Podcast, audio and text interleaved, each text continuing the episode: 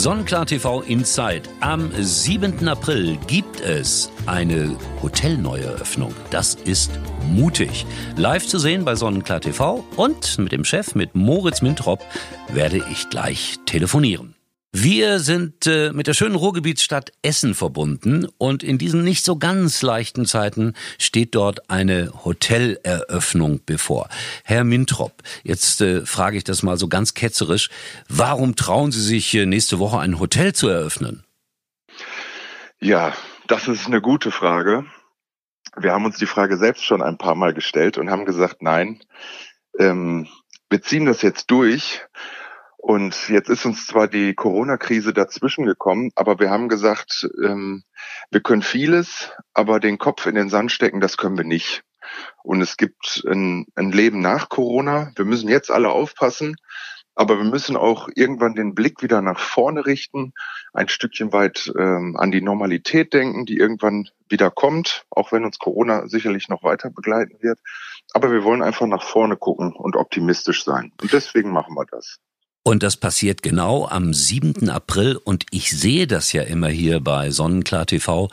Es wird die, ja, wie nennt man das, die kleinste Hoteleröffnung der Welt werden. Äh, ich darf ja auch da sein.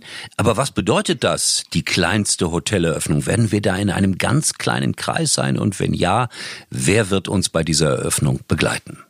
Genau. Also wir haben uns natürlich schon vor Wochen und Monaten Gedanken dazu gemacht, wie macht man so eine Eröffnung und wen lädt man ein? Das waren damals noch mehr Leute, die eingeplant waren. Und jetzt in Zeiten von Corona haben wir gesagt, wir halten das so klein wie möglich und machen so viel digital, wie nur irgendwie geht. Ja, und insofern werden wir zu viert die Hoteleröffnung feiern, zumindest vor Ort und der Rest hoffentlich ganz viele Menschen vor dem Fernseher zu Hause. Das heißt, ja, Sie sind mit dabei und führen uns durch die Hoteleröffnung. Dann ähm, ist der Reinhard Kalker dabei von der Baugruppe Schlun äh, seitens des Investors und der Oliver Kurt, der Messechef von der Messe Essen. Wir liegen ja direkt gegenüber. Und ich bin natürlich auch mit dabei. Und Sie haben, ich hoffe, so 20 Flaschen Champagner kaltgestellt? Ja, Champagner wäre jetzt das falsche Signal, aber Sekt haben wir da auf jeden Fall und gekühlt. und, und wir vier machen alle 20 Flaschen leer. Das wird eine wunderbare genau. Hoteleröffnung. Was haben wir vor? Gehen wir mal durchs Haus oder ich weiß es auch noch nicht so ganz genau. Ich bekomme jetzt in den nächsten Tagen dann meine Moderationshinweise, aber Sie werden äh, sicherlich schon einen kleinen Plan haben. Genau. Also ähm, das Haus passt jetzt gerade auch zu der Zeit von Corona, muss man sagen. Wir sind da relativ digital unterwegs ähm, so dass man wirklich kontaktlos einchecken kann, ins Zimmer reinkommen kann und sich komplett kontaktlos im Haus bewegen kann. Das heißt, die Zahlung erfolgt nur über, ähm, über Kreditkarte oder EC-Karte. Das heißt, wir haben auch kein Bargeld im gesamten Haus. Wir haben Automaten da, die funktionieren auch ohne Bargeld. Wir haben in jedem Zimmer beziehungsweise Apartment ähm, eine eigene kleine Küche, so dass man sich selbst versorgen kann.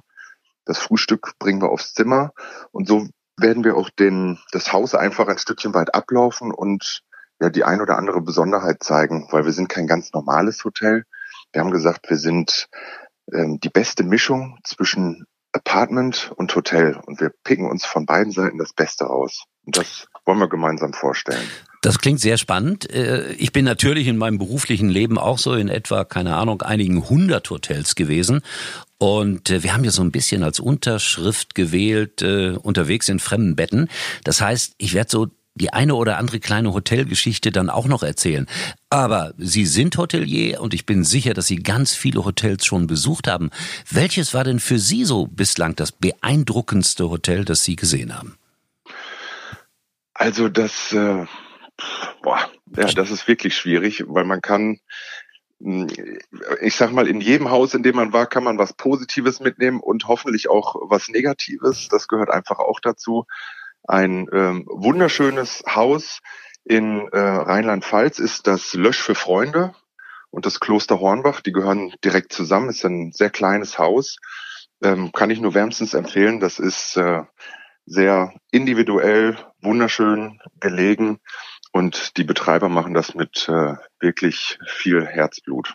Also, also das ist mit Sicherheit das Schönste gewesen. Kloster finde ich immer gut. Ich bin großer ja. Klosterfan. Ich meine das ernst, also wirklich. Ich, ich würde auch gerne mal so sechs Wochen in ein Kloster gehen. Äh, in, mit, mit, mit einer gewissen Vorliebe in ein weibliches Kloster, aber die lassen mich da nicht rein. Aber ja. das ist das Problem daran. Äh, ich hatte so als Lieblingshotel immer benannt das Four Seasons in New York, weil ich da mal ein Riesenglück hatte. Da hatte ich mal ein Upgrade in eine 250 Quadratmeter Suite und das war das einzige Hotel, in dem ich mich wirklich komplett verlaufen habe, also in meinem Zimmer. Ich wusste nicht mehr rein, nicht mehr raus, nicht mehr weiter. Es war eine Katastrophe. Aber das liegt auch schon 20 Jahre zurück. Werde ich vielleicht dann auch äh, die Gelegenheit haben, am 7. Äh, April ein bisschen was darüber zu erzählen. Und das schlimmste Hotel, das ich je besucht habe, das verrate ich jetzt auch schon mal hier vorab, war mit einem bekannten Fußballtrainer. Und äh, da mussten wir nach Barcelona und der hat gesagt, äh, es gab kein Hotelzimmer mehr in Barcelona. Und er sagte, ich habe blendende Beziehungen, mach dir keine Sorgen, wir haben noch ein tolles Zimmer jeweils in Barcelona. Ich sage es jetzt so, wie es ist. Wir schliefen am Ende in einem Bordell. Es war wunderbar, aber darüber vielleicht dann auch am Mittwoch mehr jugendfrei erzählt, versteht sich. So, ja. wir sehen uns am 7. April. April. Äh, ich freue mich drauf, 15 Uhr live bei Sonnenklar TV und dann so drei Schalten, a 10 Minuten. Und es wird sicherlich eine ungewöhnliche Hoteleröffnung. Und ich wünsche Ihnen einfach viel Glück dazu und für alles, was danach kommt. Und Sie und ich, wir bleiben optimistisch. Genau, das sowieso. Was ich gerade ja noch gelernt habe im Vorgespräch, das muss ich dann doch noch kurz ansprechen. Ein bisschen Sorgen machen Sie mir ja, Herr Mintrop. Sie sind Bayern-Fan. Wie konnte das passieren?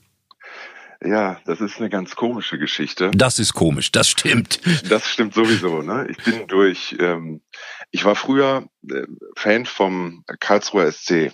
Oh, das ist okay. Durch, durch meinen Vater und äh, habe dann sympathisiert mit Oliver Kahn. Verstehe ich auch. Und als der zu Bayern gegangen ist, habe ich gesagt, na, jetzt gehe ich mit.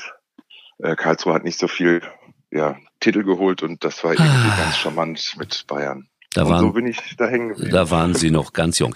Und weil wir gerade genau. dabei sind und weil wir ein paar Zuhörer haben und weil wir, glaube ich, alle uns in diesen Tagen an Geschichten erfreuen können, ich erzähle Ihnen jetzt noch exklusiv meine Oliver Kahn Geschichte schlechthin. Sie haben es ja gerade schon gesagt, er hat äh, beim KSC angefangen und es muss so vor 88, 89 gewesen sein. Da habe ich eine Sendung moderiert, die hieß Anpfiff. Die lief bei RTL. Und wir hatten da immer so als äh, kleinen Spaß ein Elfmeterschießen gegen einen Torhüter aus der Bundesliga. Live. Und Oliver Kahn war damals noch Achtung, Ersatztorhüter beim KSC, spielte noch gar nicht regelmäßig.